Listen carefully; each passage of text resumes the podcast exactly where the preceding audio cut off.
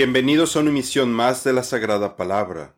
Gloria y alabanza para nuestro Señor Jesucristo. Mi nombre es Rafael Beltrán y el tema del día de hoy es ¿Acaso es peligroso hablar en lenguas? Parte 5. En la emisión anterior hablamos acerca de la tergiversación de la imposición de las manos para recibir el don del Espíritu. También le advertimos de no permitir que un desconocido le imponga las manos. Vimos las razones y un ejemplo. Ahora continuaremos viendo otras falsas doctrinas que están asociadas con la glosolalia y que son promovidas entre los grupos pentecostales y carismáticos, como el falso sentido de superioridad del cristiano que habla glosolalia. También veremos las razones por las cuales muchos excarismáticos han dejado este movimiento y concluiremos con las recomendaciones prácticas para nuestros lectores para no verse afectados por estos engaños. Jesús dice, y conocerán la verdad y la verdad los hará libres. Juan 8:32. De tus preceptos recibo entendimiento, por tanto aborrezco todo camino de mentira. Salmo 119, 104. Pablo advierte que la llegada del anticristo será conforme a la actividad de Satanás, con todo poder y señales y prodigios mentirosos. Estas señales y prodigios falsos pueden provenir de diferentes lugares, incluyendo dentro de la Iglesia, por lo que necesitamos discernimiento para no ser engañados al pensar que cualquier cosa que parezca milagrosa proviene de Dios. A pesar de que los milagros son importantes, nuestra fe no se basa en lo que vemos, sino en lo que encontramos en las Escrituras. Observe las palabras de Jesús con respecto a Juan el Bautista. Jesús dice, Porque os digo que entre los nacidos de mujeres no hay mayor profeta que Juan el Bautista, mas el más pequeño en el reino de Dios es mayor que él. Lucas 7:28 al no poner nuestra vista en las cosas que se ven, sino en las que no se ven, porque las cosas que se ven son temporales, pero las que no se ven son eternas. Segunda de Corintios 4:18. Nuestro Señor Jesucristo nos dice que Juan el Bautista fue el mayor de los profetas. Sin embargo, él no necesitó hacer ningún milagro para cumplir con su misión de pavimentar el camino para la llegada del Mesías, sino que con su mensaje de arrepentimiento, atrajo a un gran número de seguidores. Mucha gente acudía a él y decía, aunque Juan nunca hizo ninguna señal milagrosa, todo lo que dijo acerca de este hombre era verdad. Juan 10:41. Las escrituras no nos muestran que hoy en día necesitemos un ministerio de milagros, o que debamos de estar buscando hablar en lenguas de la forma en la que los grupos carismáticos y pentecostales nos quieren hacer creer. Más bien, Cristo nos advirtió que en los últimos días lo que más nos debe preocupar es evitar ser engañados. El objetivo de estos artículos es invitar a nuestros lectores a estudiar la Biblia, para que puedan reconocer qué proviene de Dios, milagros, y qué proviene del enemigo, magia porque nuestra fe no se basa únicamente en la manifestación de dones espirituales ni milagros. Recuerde que, aun cuando Jesús hizo muchos milagros, muchas personas no creyeron en Él. Nuestra fe se basa en la palabra de Dios. Una generación malvada y adúltera pide señal, pero no le será dada ninguna señal sino la señal de Jonás. Mateo 16:4. Sexto la falsa creencia de que el cristiano que habla en lenguas es superior. Muchos cristianos que practican glosolalia se ven a sí mismos como superiores y tratan a quienes no son glosolalistas como inferiores. Esta actitud simplemente no es cristiana, sino que pertenece a la vida carnal y de incredulidad. Pero Jesús, llamándolos junto a él, dijo, Ustedes saben que los gobernantes de los gentiles se enseñorean de ellos y que los grandes ejercen autoridad sobre ellos. No ha de ser así entre ustedes, sino que el que entre ustedes quiera llegar a ser grande será su servidor. Mateo 20, 25 al 26. Esto, hermanos, lo he aplicado en sentido figurado a mí mismo y a Apolos por amor a ustedes, para que nosotros aprendan a no sobrepasar lo que está escrito, para que ninguno de ustedes se vuelva arrogante a favor del uno contra el otro. Primera de Corintios 4:6. El doctor Kirk menciona el ejemplo de un estudiante en un colegio bíblico en Inglaterra que poseía el don de glosolalia y declaró que él ya no necesitaba leer la Biblia, porque el mismo Dios Padre se le aparecía y le hablaba. ¿Acaso Dios va a fomentar que las personas no lean su palabra?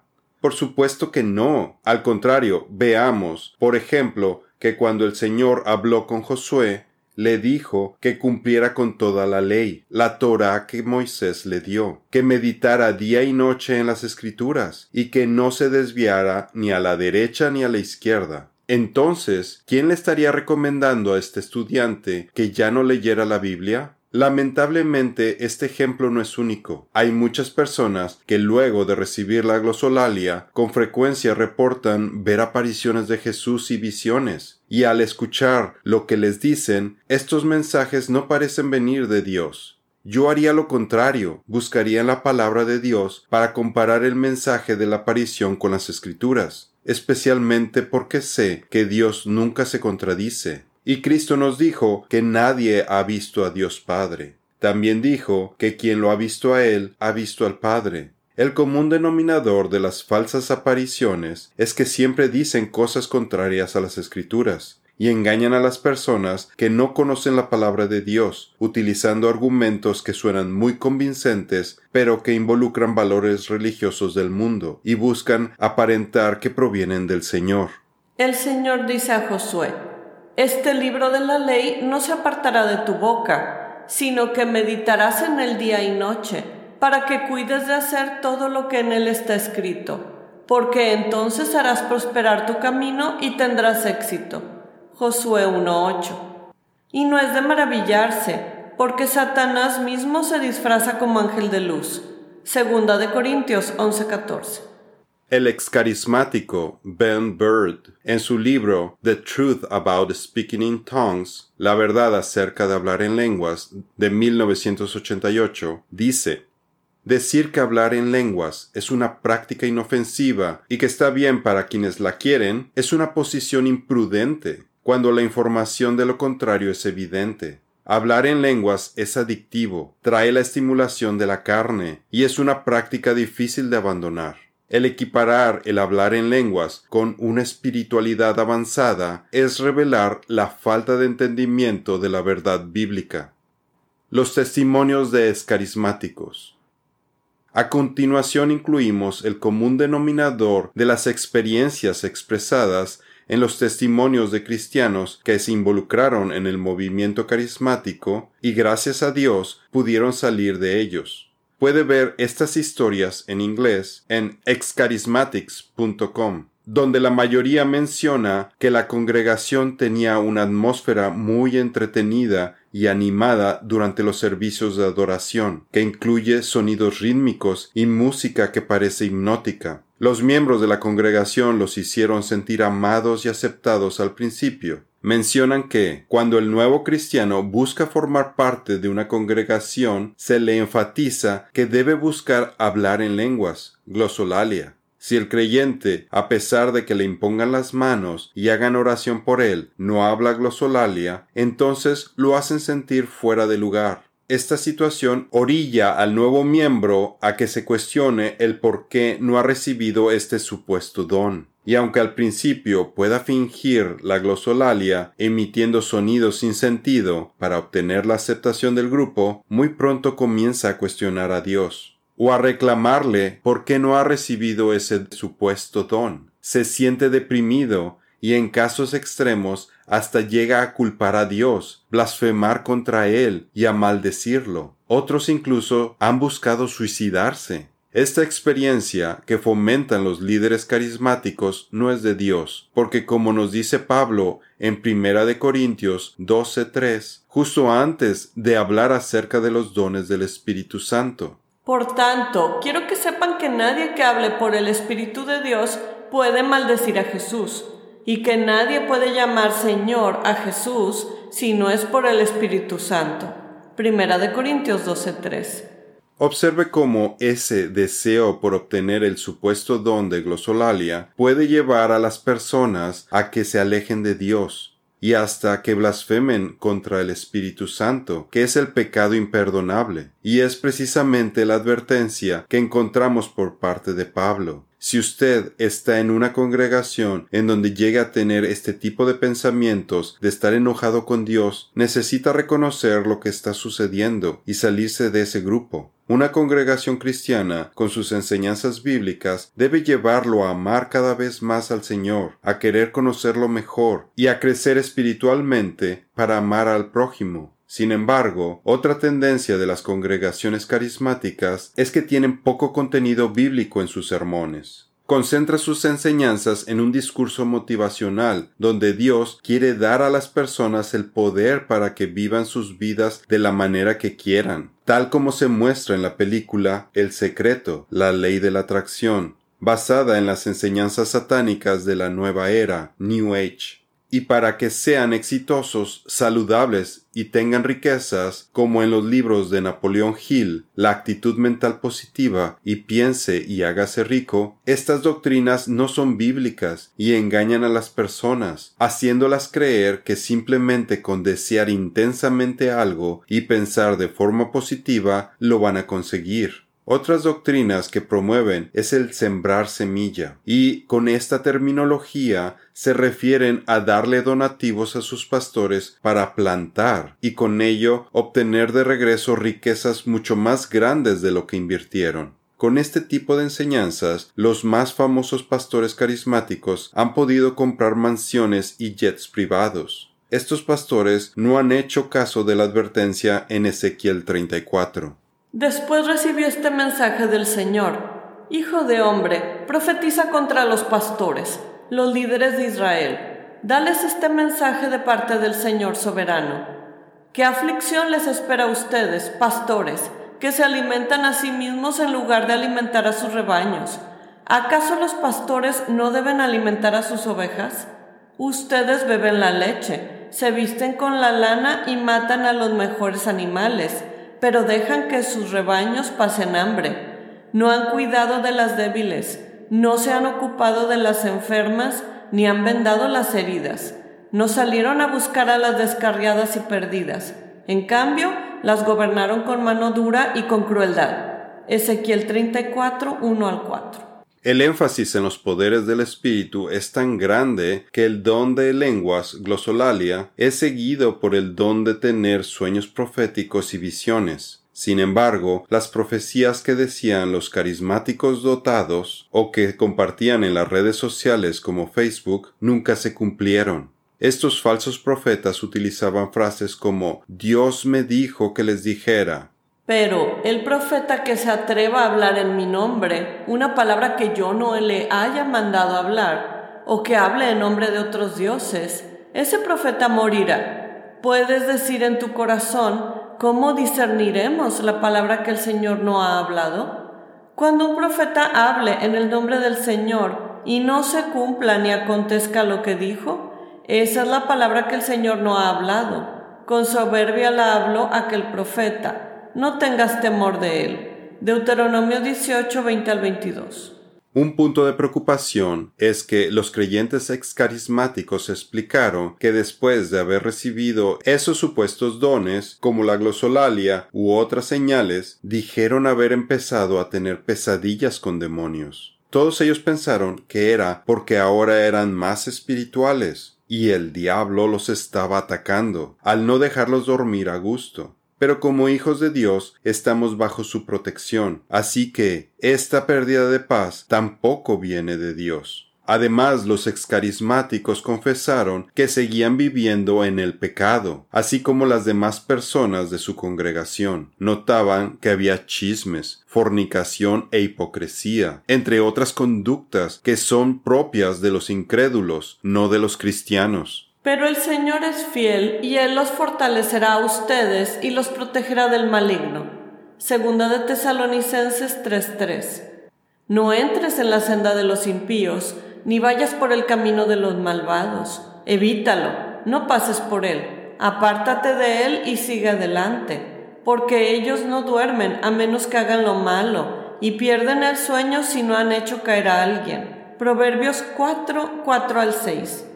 Cuando realmente tenemos al Espíritu Santo viviendo en nosotros, Él nos da paz. Al cumplir los mandamientos del Señor, las Escrituras nos revelan que gozaremos de un sueño dulce y sin miedo. Cuando te acuestes no tendrás temor. Sí, te acostarás y será dulce tu sueño. Proverbios 3:24. Hijo mío, guarda el mandamiento de tu Padre y no abandones la enseñanza de tu madre. Átalos de continuo en tu corazón enlázalos a tu cuello. Cuando andes te guiarán, cuando duermas velarán por ti, al despertarte hablarán contigo. Proverbios 6, 20 al 22.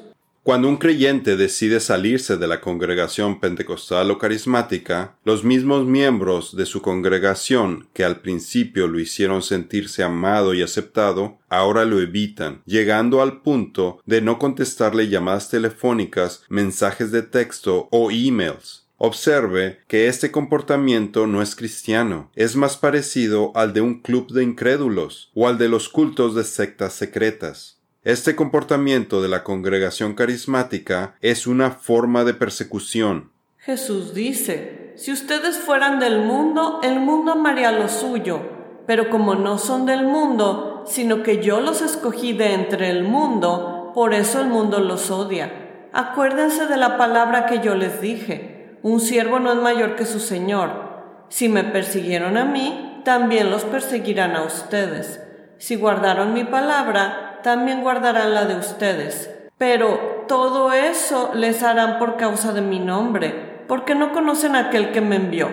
Juan 15, 19 al 21. Además, si el ex carismático aún tiene familiares dentro de esa congregación, si busca evangelizarlos o explicarles las razones por las que decidió salirse de la congregación, por lo general no lo escuchan y continúan asistiendo a esos servicios carismáticos. Predica la palabra, mantente dispuesto a tiempo y fuera de tiempo. Convence, reprende y exhorta con toda paciencia y enseñanza. Segunda de Timoteo 4:2. ¿Qué podemos hacer? Lamentablemente, este movimiento de la glosolalia no es algo que podamos detener, así como no podemos detener a las falsas religiones ni a los falsos profetas. Las escrituras nos dicen que todos estos engaños continuarán creciendo y madurando hasta que Jesucristo regrese y coseche el trigo y la cizaña. Necesitamos mantenernos alerta de todos los engaños de Satanás que se han infiltrado en el cristianismo. Debemos ser como el centinela que toca su trompeta para advertirle a la gente sobre los peligros de este y otros movimientos y de sus falsas doctrinas, y que se cuiden también de los pastores que promueven falsas enseñanzas y engaños porque si permanecemos callados como un centinela dormido o que no toca su trompeta, eso nos hace culpables y pone en peligro a los creyentes que podrían verse envueltos por la glosolalia y sus consecuencias. Necesitamos ayudar para que los demás puedan, primero, reconocer los peligros de involucrarse con estos grupos. Segundo, no dejarse engañar, sino comparar cada enseñanza recibida con las escrituras. Tercero, que ellos a su vez no permanezcan callados, sino que les adviertan a otras personas acerca de estas falsas enseñanzas. Cuarto, compartir este mensaje con quienes ya pertenezcan a esos grupos o que se hayan apartado de la fe y la sana doctrina a causa de participar en estas reuniones, para que renuncien a las falsas doctrinas y regresen al Señor. Para que Satanás no tome ventaja sobre nosotros, pues no ignoramos sus planes. Segunda de Corintios 2.11. Podemos revisar si estamos en el buen camino, y si vemos que nos hemos desviado, necesitamos regresar a Dios, el de la Biblia, y sin tergiversar su palabra. Esto me recuerda la película El progreso del peregrino, hay una escena en donde el personaje cristiano, quien iba rumbo a la ciudad del rey, Cristo, se desvía del camino sin darse cuenta porque tomó un camino más fácil que parecía ser paralelo al del Señor, pensando que ese camino también lo llevaría a su destino final, pero tan solo encontró peligros ahí, hasta que se dio cuenta de su error y regresó al camino correcto. Hay camino que al hombre le parece derecho, pero al final es camino de muerte. Proverbios 14:12. La disciplina severa es para el que abandona el camino. El que aborrece la reprensión morirá. Proverbios 15:10. El Señor nos dio un solo camino para la salvación y su mensaje es sencillo. Lo único que debemos hacer es arrepentirnos de nuestros pecados y poner nuestra fe en Jesucristo, y el Todopoderoso hará el resto. Por lo que no debemos buscar una segunda bendición del Espíritu, ni buscar hablar en glosolalia. Rechace todas estas falsas doctrinas carismáticas, que incluyen ir a cementerios y acostarse sobre las tumbas de líderes carismáticos muertos para obtener sus dones y poderes. Eso es ocultismo. Rechace las enseñanzas de que para obtener riquezas y prosperidad o la curación de algún mal o enfermedad es necesario enviarles dinero a los líderes carismáticos para sembrar semilla. Ninguna de estas doctrinas carismáticas está en las escrituras. Si usted ya es un creyente vuelto a nacer y tiene conocidos carismáticos que le insisten asistir a sus reuniones, evite cortésmente ir a estos lugares. Usted ya recibió todo lo que necesitaba del Señor. No va a mejorar su relación con Él hablando en glosolalia. Jesús le dijo, Yo soy el camino, la verdad y la vida. Nadie viene al Padre sino por mí. Juan 14, 6. Le puedo compartir mi experiencia de hace algunos años. Una compañera de la oficina en Toronto me invitó varias veces a ir con ella a una congregación pentecostal muy grande cerca del aeropuerto. Me llamaba la atención su insistencia, porque ella se ofrecía a pasar por mí y mi esposa, llevarnos y traernos a la casa. Ella estaba muy emocionada de que fuéramos. Sin embargo, gracias a Dios, nunca fuimos porque habíamos escuchado la advertencia de los peligros de participar en este tipo de reuniones. Y ahora que estábamos haciendo estos estudios, nos enteramos que ese lugar es famoso por el extremo al que llevan estas falsas doctrinas. Para concluir, quisiera traer a su atención una última consideración. Cuando usted acuda a una tienda de libros cristiana o incluso si anda buscando comprar libros para su crecimiento espiritual por Internet, le recomiendo que tenga mucho cuidado, según los autores de los libros. Por tanto, evite o bien deseche, si ya los tiene, los libros de Jonggi Cho, Kenneth Copeland, Kenneth Hagin, Benny Hinn, Catherine Kuhlman, Joyce Meyer, Joel Austin, Oral Roberts, Pat Robertson, Paula White, entre otros. Esta lista es muy corta en comparación con la tremenda cantidad de libros peligrosos que hay en el mercado. Esto es todo por el día de hoy. Los esperamos en nuestra siguiente misión. Que Dios los bendiga.